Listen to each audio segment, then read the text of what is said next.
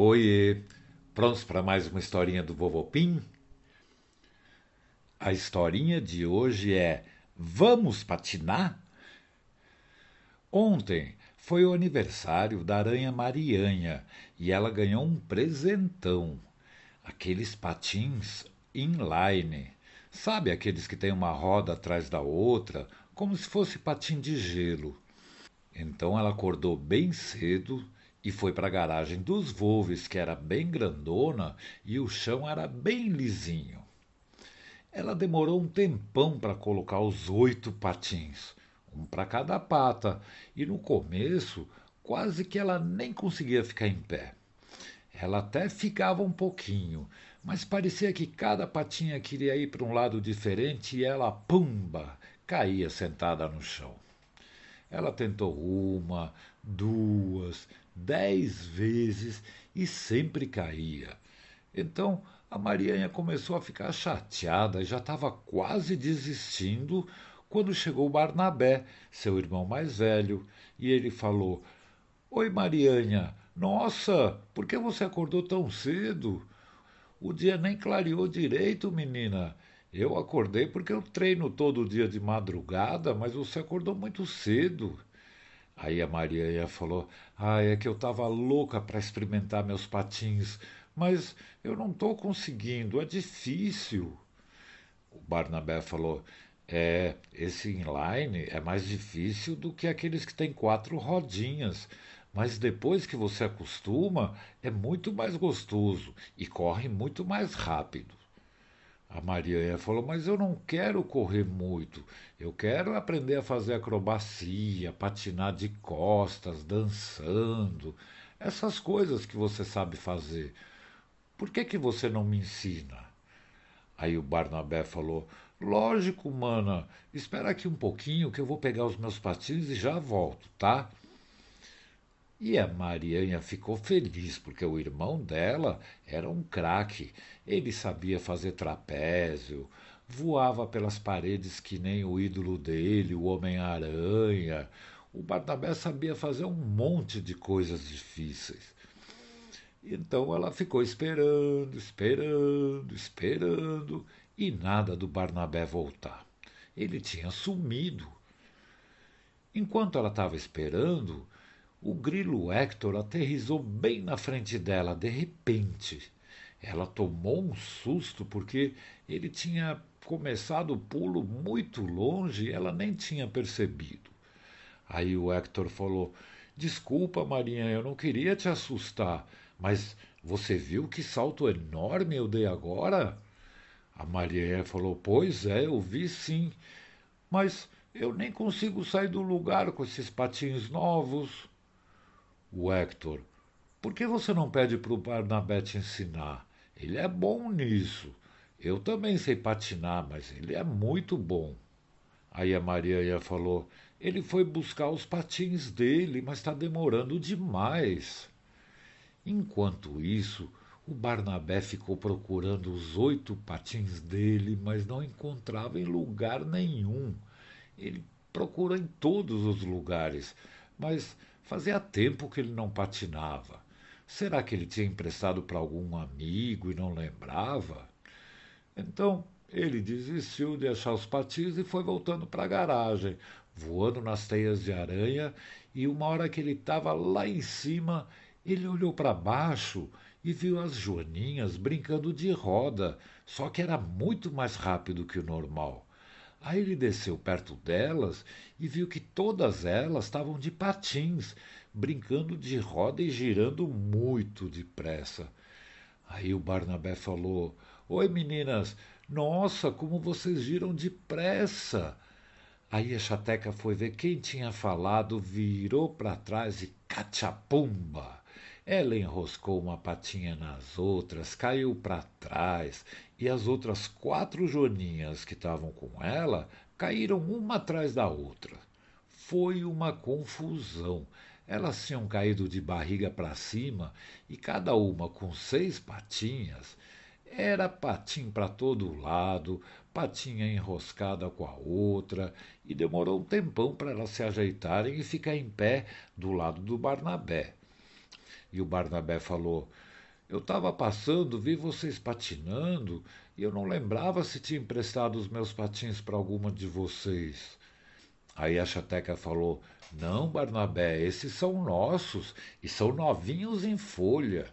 Aí o Barnabé falou: Puxa, cada uma de vocês tem seis patinhas, então somando tudo, vocês conseguiram trinta patins. Como é que vocês conseguiram? Aí a Joana Eli falou assim: é que abriu uma loja no Inset Plaza Shopping e eles estão dando de graça para todos os bichinhos que não jogam lixo na rua. Aí o Barnabé falou: Uau, que boa ideia! Eu vou lá para ver se ainda tem. Então ele lançou um fio de teia num galho de árvore, pegou impulso e saiu pelos ares. Ele parecia mesmo o Homem-Aranha. Ele ia do galho até uma parede, depois para outra, aí lançava outra teia e balançava, e ele foi andando, ou melhor, voando bem depressa. Quando ele aterrizou no Inset Plaza Shopping, correu para a loja de patins e estava cheio de gente. Tinha um vendedor com um monte de bichinhos em volta, todo mundo pedindo os patins. O vendedor era um formigão grandão, com cabelo branco, e ele falava bem alto e bem animado. Ele falava: Que bom que todos vocês vieram, vocês vão se divertir muito e vão ajudar a salvar o planeta. Aí um grilo perguntou: Como assim salvar o planeta? O formigão: Se vocês prometerem jogar o lixo no lixo, ajudam a salvar sim. E um besouro falou: Eu sempre faço isso. Lá em casa tem várias cestas de lixo. E ele nem tinha acabado de falar, aí ele pegou uma bala, colocou na boca e jogou o papel no chão. Aí o formigão falou: Olha, besouro, na tua casa você usa, mas acabou de jogar esse papel de bala aqui no chão. E o besouro falou: Mas é só um papelzinho. E o formigão: eu quero que vocês pensem juntos comigo. É muito importante. Se você jogar um papel de bala fora do lixo, pode vir a chuva e carregar ele pelo bueiro. O bueiro escorre até o rio. O rio escorre para o mar e leva o papelzinho. Aí ele vai parar no mar e pode chegar uma tartaruga ou um peixe, comer o papel e morrer. Vocês entenderam? O Barnabé falou: Eu entendi sim. A gente tem um monte de amigos voadores que enxergam um monte de lixo jogado na rua, nos rios, no mar. Mas e quando não tem uma lata de lixo por perto? Aí o formigão falou: Nesse caso, você dobra o papel, guarda no bolso e quando achar um lixo, joga. E se você achar um saquinho de plástico na praia ou na rua, não custa nada pegar e jogar no lugar certo. Tem milhões de peixes, de golfinhos, de tartarugas no mar, e se a gente cuidar do lixo, eles não morrem engasgados. Não podemos jogar coisas na rua, nem nos rios, nem no mar. Lugar de lixo é no lixo. E todos os bichinhos entenderam direitinho o que ele tinha falado e prometeram não jogar lixo na rua e avisar todo mundo da família para fazer igual. E o formigão continuou distribuindo um monte de patins. Oito para o Barnabé e para todas as outras aranhas, seis para cada joaninha que aparecia, mas de repente ele tomou um susto. Ele olhou para a porta da loja e ficou branquinho, da cor do cabelo dele. Quase perdeu o fôlego. Sabe por quê? Na porta da loja apareceu o Pafuncito, o filho da Patrícia Centopeia. Já pensou quantos patins ele ia ter que arrumar? Aí o Pafuncito falou: Oiê, eu prometo nunca mais jogar lixo na rua e avisar quando ver alguém fazendo isso. Eu posso pegar meus patins? O formigão falou: Claro que sim. São cem patins só para você, mas eu prometi e vou cumprir. Mas como é que você vai conseguir patinar com cem patinhas? Aí o Pafuncito falou: É que eu tive uma ideia e acho que pode dar certo. Eu vou tentar. Então o formigão entregou cem patins e o Pafuncito voltou todo contente para a casa dos Wolves. E o Barnabé foi junto para ajudar a carregar aquele montão de patins. Quando eles chegaram na garagem, foi a maior surpresa. A Marianha estava patinando super bem com os patins inline. Ela corria de um lado para o outro, andava de costas e o Hector ficava bem no meio da pista. Ela vinha correndo e quando estava quase chegando nele, o grilo Hector dava um pulo para cima e ela passava embaixo. Eles estavam se divertindo muito. E o Barnabé falou: Oi, Marianha, como é que você aprendeu a andar bem tão rápido? A Marianha falou: Se eu fosse esperar você, eu estava sentado até agora, né? Você sumiu. Ainda bem que o Hector também era patinador e ele me ensinou. Você viu como eu estou andando bem? O Barnabé falou: Uau, eu vi sim. Mas a gente podia aproveitar e ajudar o Pafuncito. Ele vai ter que andar com cem patins. Deve ser difícil. E o Pafuncito, mas eu tive uma ideia meio maluca. Vocês me ajudam, amigos? Então o Pafuncito ficou no meio dos amigos e todos ajudaram a colocar os patins novos.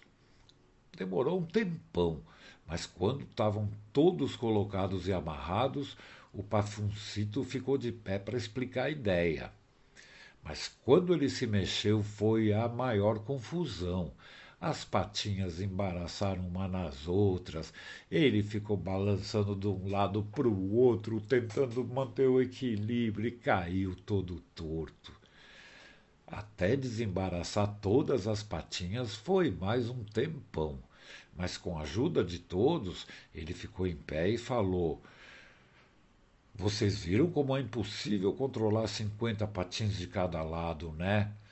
Então, a ideia que eu tive foi de imitar um trem.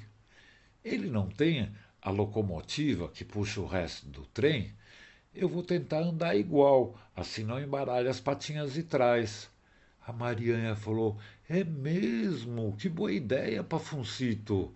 E o Hector: é mesmo, se ele puxar as patas da frente e as outras só seguem em linha reta, não vai ter problema. E o Barnabé estava ouvindo, ele falou: Genial, cara! Você consegue ficar com as patas de trás retinhas? E o Pafuncito falou: Eu acho que sim. E outra coisa, o Polenta sempre fala que se a gente treinar bastante, consegue fazer qualquer coisa.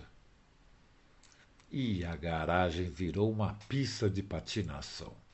O Barnabé era bom em todos os esportes e parecia que ele tinha nascido com patins nas patas. Ele virava para todo lado, fazia de tudo. A Marianha estava adorando fazer aquelas manobras também, porque os irmãos aranhas tinham muito equilíbrio.